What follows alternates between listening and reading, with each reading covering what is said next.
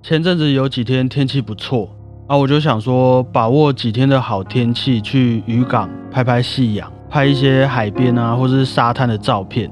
结果刚到那个渔港的时候，我就看到有一位年纪应该高中、大学左右的女生，她就蹲坐在渔港码头的边边，然后她的头还一直低低的，应该是在用手机，看起来啊心情很不好。不过她是坐在比较靠马路的这一边啊，是一个比较安全的地方。但是通常也不会有人坐在那里，因为渔港都有很多石阶啊或者椅子可以坐嘛。但是他就蹲坐在一个矮矮的水泥块上面。那我一开始就也没有多想什么，毕竟大家都有自己的舒压方式，说不定他只是在那边放松或者想事情而已。后来大约过了两个小时左右，我已经拍完了，准备要离开的时候，我又经过那个女生，啊，她还是一样坐在一样的地方，还是头低低的在用手机。然后我就看他整个人散发出一种很惨的感觉。虽然他衣服也没有破破的，而且他还带了一个包包，可是我当时真的有一个很大的冲动，想要去问他说有没有需要帮忙，因为他真的在那边蹲太久了。我后来还坐在车上看他快要半个小时，我就坐在车上，然后他蹲在我的前面这样子，他也都一直都还在那边。不过我过没多久还是开车走了啦。一方面是万一他提出来的忙我帮不上怎么办，或是说。他如果没事，那我这样直接问他会不会很骚扰到人家的感觉？还是他在怕你啊？想说怎么有一个人一直在那边盯着他看？这样，我真的只有经过他两次而已。其实就是因为我在拍照嘛，所以我就有注意到他蹲在那边。我应该是有用一个非常隐形的方式关注到这件事情啦。不过我那一段开车回家的路啊，也一直。对这件事情还蛮耿耿于怀的，因为我真的不知道我是这样子少帮了一个人的忙，还是说是我自己自作多情。如果是你，你会上去问他需不需要帮忙吗？我觉得这个需要一个勇气，因为这个问题只要一说出口了，你需要帮忙吗？就真的很一翻两瞪眼哎，而且对方又是一位女生，又不是说一些譬如说小孩子或者阿伯，是很明显需要帮忙的。这样一个男生这样问，应该超怪的吧？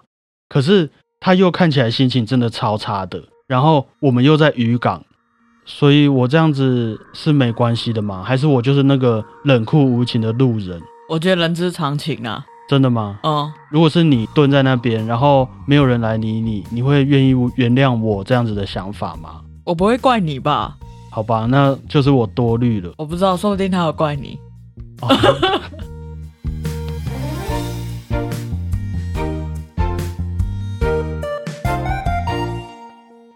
大家好，我是主持人小胖 Blue Tom。大家好，我是果鹏。其实我以前是不太敢随便去帮忙别人，或是问人家需不需要帮助的。哦，一方面是你走在路上，通常不会想要变得跟大家不一样。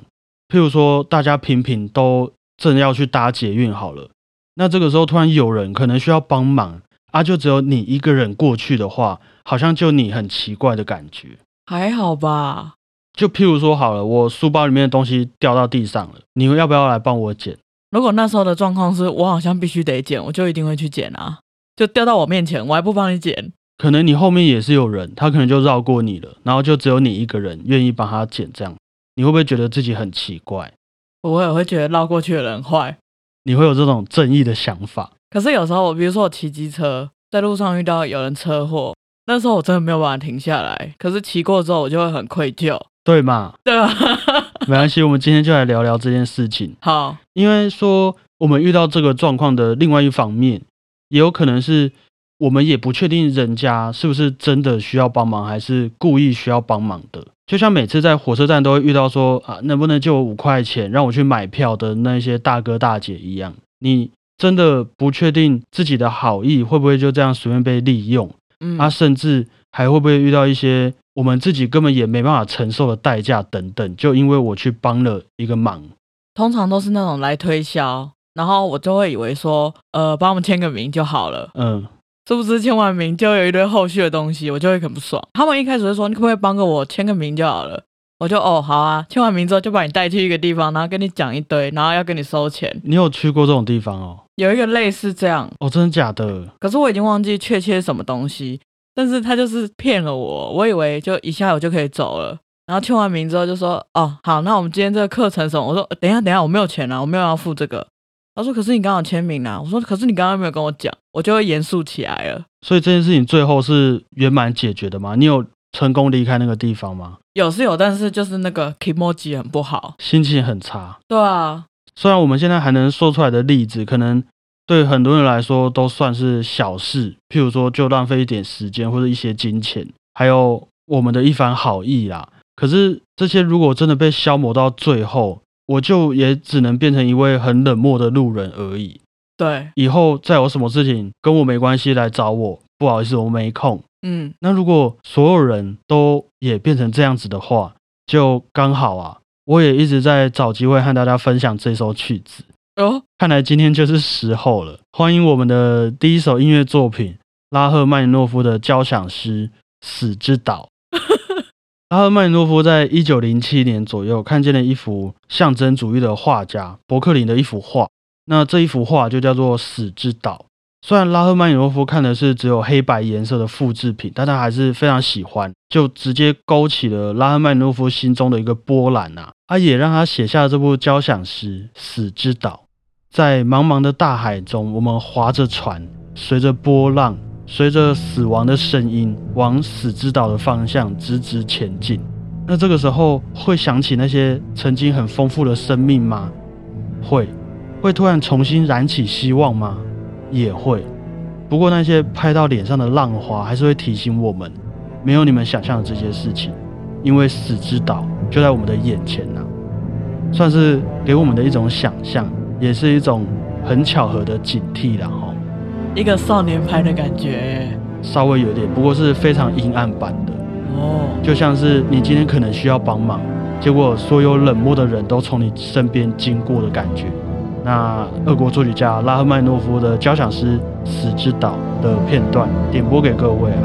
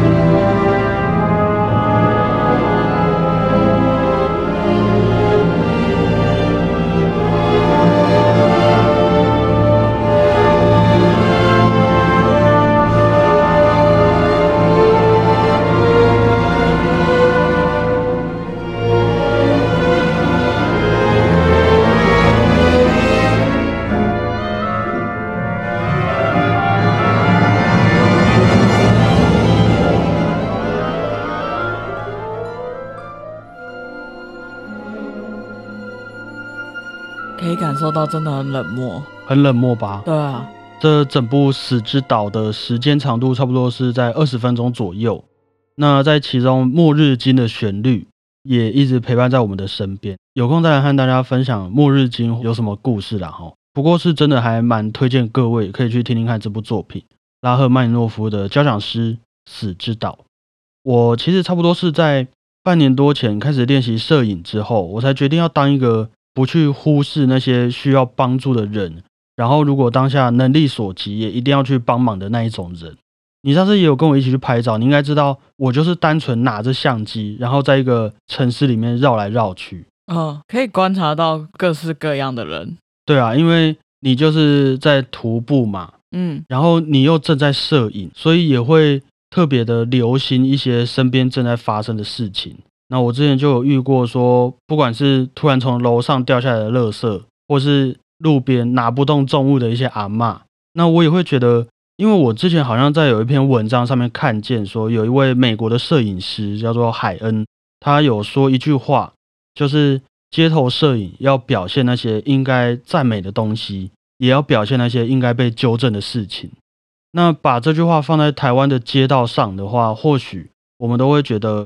在路上四目相望的情侣，这个画面很有爱；或是小孩子紧紧抓着父母的手，这个画面很纯真。可是，在这些镜头外面，或是其他张的照片里，也常常有满地的垃圾啊，乱闯红灯的机车骑士，甚至是我们怎么样都避不掉的竞选看板。那我在想啦，可能就因为我也慢慢开始学着记录这些，不管大家觉得是好看的。或者是大家根本不想看到的东西，然后我也才真的体会到这所有的事情带给我的感想，才下定决心不想对这件事情保持冷漠的看法的。那你会怎么实际的做？好几次我想要拍一些做资源回收的阿伯，这些阿伯你应该也知道，就是很多地方都有。然后我也遇到过好几位了，他们都会拖着小拖车，或是骑一个小小的三轮车。然后再超大一堆的保特瓶或者纸箱，整个爆出来这样。而且我遇到的那些阿伯啊，还都会在我正要拍照的时候，他们的东西就全部滑下来了。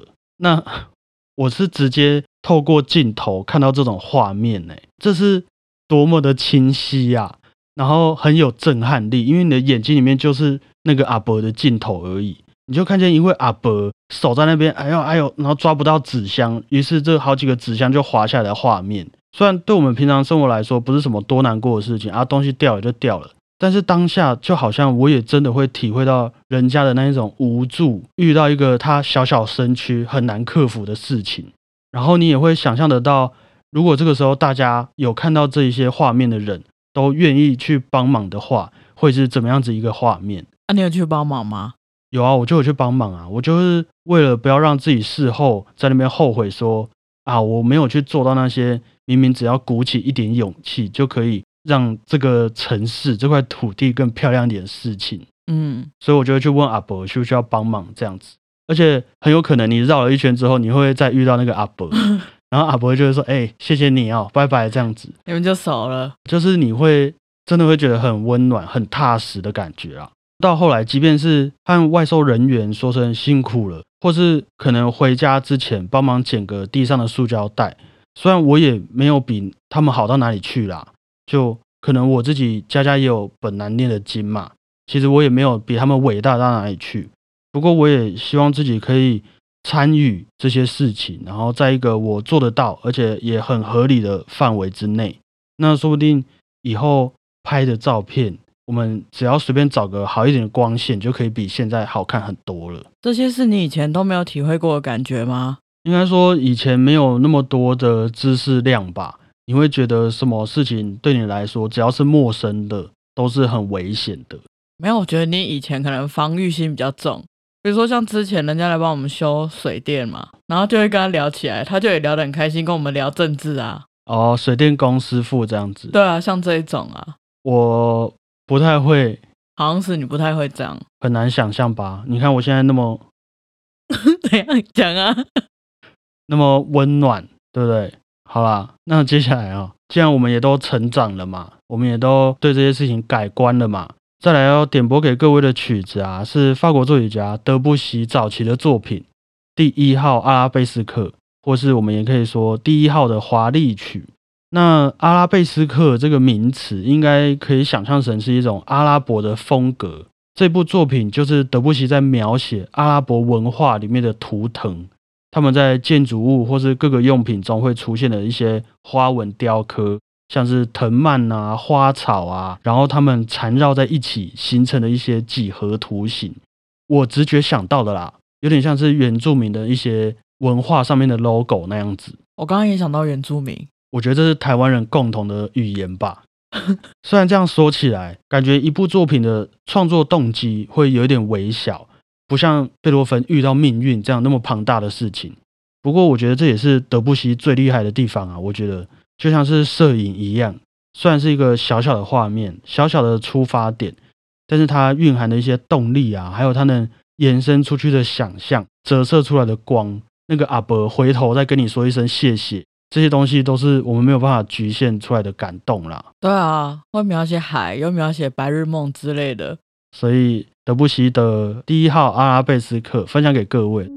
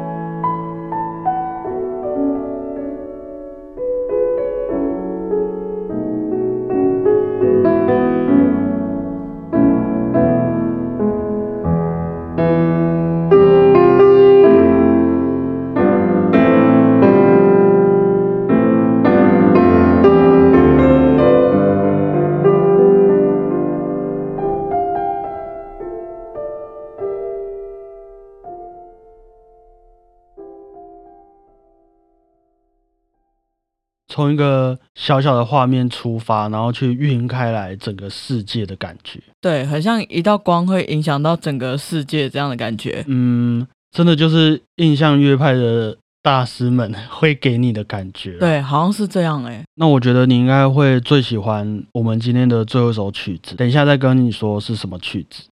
其实我们在开频道之前啊，也参与过一些音乐会。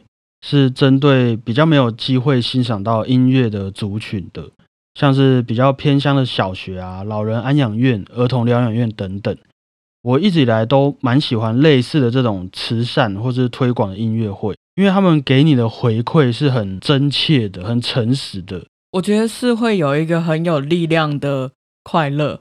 哎呦，因为我们以前在上课的时候有去过，应该算是它是有点精神病院。疗养院吗？类似吧。可是它不是疗疗养院，是都老人。但是它里面有年轻的，但是是精神上面有一点不太跟一般人一样的地方，需要照顾的。对。然后我记得它是在一个山上，嗯，那边其实外观有点像监狱。说实在的，不是一般人会可以经过或是可以进去的地方。然后有一次就是因为学校的关系，我们去那边表演。我们那时候演就是演那些四季红啊、望春风，很开心的台湾民谣。嗯，我们也没有非常正式的演，我们就是一边跳舞，然后还一边唱歌，这样跟大家同乐的感觉。对对对，可是因为他们坐进去的时候，大家都有一点是恍神，或者是。不知道你们要来干嘛的，懂表情，嗯，然后当我们开始演，然后跟他们一起唱跳的时候，他们整个变得很嗨，然后很开心，还有那种会很大声尖叫，但是他是很开心，可是你会有点害怕的那种开心。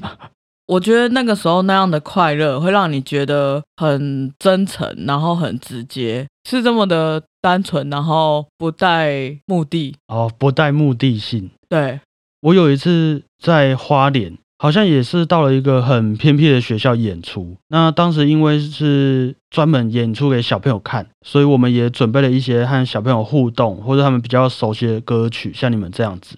那演完音乐会之后，大家看起来都很开心。不过我们后面还有行程，所以就必须要离开。啊，当我们正要走出那个学校大门的时候，就有一位胖胖的小孩冲过来，抱着我同学的大腿，我的男同学啦，男生。那个小孩就说啊，希望我们都不要走啊，或者明天再来啊，以后还要再来啊，等等。他就这样子大叫跟我们说，你当下真的是会，你也不是会难过，可是你会融化，你会觉得说，虽然你拿着这一把乐器，吹的这些曲子，可能都已经非常腻了，你都已经听到烂掉了，但是对许多人来说，他们可能是这辈子第一次接触到这些事情。嗯，那第一次有这种体会，然后也第一次因为音乐感到开心，或者他们觉得感动。那当然前提也是我们有了可靠的队友，也有难得的机会来到这边演出啦，才有后续的这些缘分。不过那些眼神啊，给我的印象真的是超级深刻的。毕竟我当时也只是学生，也不是什么偶像，就能获得这种闪闪发光的眼神看着你，你就会真的觉得。带着满满的动力回家，对我们来说也是很幸运有这些机会啦，不管是时间上或是能力上，所以可能也导致我们养成了一个，我也不知道哎，就是你体会过一次，你就会有一个小小的上瘾的习惯，就是会对那些闪闪发光的眼神上瘾，因为你体会到那种带给别人快乐的感觉嘛。相信应该蛮多人也曾经有过类似的这些经验。哎，难怪自工都可以做一辈子，这真的好像也不无道理的吧。对啊，因为他们感受到了这份上瘾，上 也不是上瘾啊，就是可可以这么说啊，你真的有体会到其中对你来说的人生意义。对啊，不过我觉得也是在大家的时间还有能力都可以配合的情况底下，我们也才能安心的去体会这些人生历练嘛。没有，但是这种东西可以有很多种方法啦。哦，就像我摄影的时候去帮忙阿伯这样子。对啊，比如说或是去净滩之类啊。其实我去海边，我都多多少少会带一些垃圾回家，而且我也会准备一个塑料袋在车上，就是以防万一嘛。你不知道今天你会发现什么真的不应该在那边的东西。大塑胶袋那种吗？呃，就是一个 中塑胶袋。OK，就是譬如说，哦，你真的看到一个 PS 五在海滩上，你可以把它带回家的那一种。我说乐色啦，我只是说那个大小大小。OK，对我没有在暗示什么。那于是啊，就是经过这些事情，过了几年啊，我们就继续用我们喜欢的方式来陪伴各位，嗯，开了一个频道。那当然就是也会期待各位闪闪发光的眼神。如果有觉得自己的眼神特别好看、特别闪闪发光的，也可以自拍一下传给我们。毕竟现在这个网络无国界嘛。我们也都会非常开心的帮你分享到网络上，然后也 take 你的 IG 哈。对啊，大家可以跟我们分享你们被小胖春秋感动到的眼神哦。没有错，但是我觉得还是不如去做好事好了啦。也是啦，亲自体会这一份眼神，这样子也是一个比较细水长流的做法。对对对，OK。那今天要点播给各位的这首音乐，我觉得也非常符合当我们看见那些闪闪发光眼神的音乐作品。拉威尔的 G 大调钢琴协奏曲的第二乐章，这是法国作曲家拉威尔在一九三一年左右创作的作品。那时代已经是蛮接近我们现在的了，大概哎也要一百年了哎，好快哦！一九三一年感觉很近，可是也要一百年了哎，好吧。所以一百年前的这个音乐，我们听起来可能会觉得有些节奏啊，可能没有像印象中的古典音乐那样那么的平稳。那有些和声，我们可能还会觉得有一点爵士的感觉，当时的那个时代嘛。但是也都造就了这些曲子在里面的互相拉扯啊、呼应啊，就像那些眼神，尽管对我们来说可能只是做了一个举手之劳，但是对方回馈给你的那些眼神、那个眼光、眼珠里面的那个闪闪动人，在我们这个平凡的人生当中啊，却又显得特别的珍贵，而且也特别的深刻。吼，形容的太好了吧？你有没有突然觉得世界更有希望了？你说被我自己这样子讲完之后吗？对啊，你看你一开始点播的第一首是《死之岛》，嗯，到最后居然点播这首，你看看你刚刚形容的，我都快流眼泪了。我也常常会被自己感动到，可我觉得这个就是一个爱的循环吧。我觉得真的不知道为什么讲着讲着就感性起来，希望也可以给各位一个充满爱的一个礼拜呀。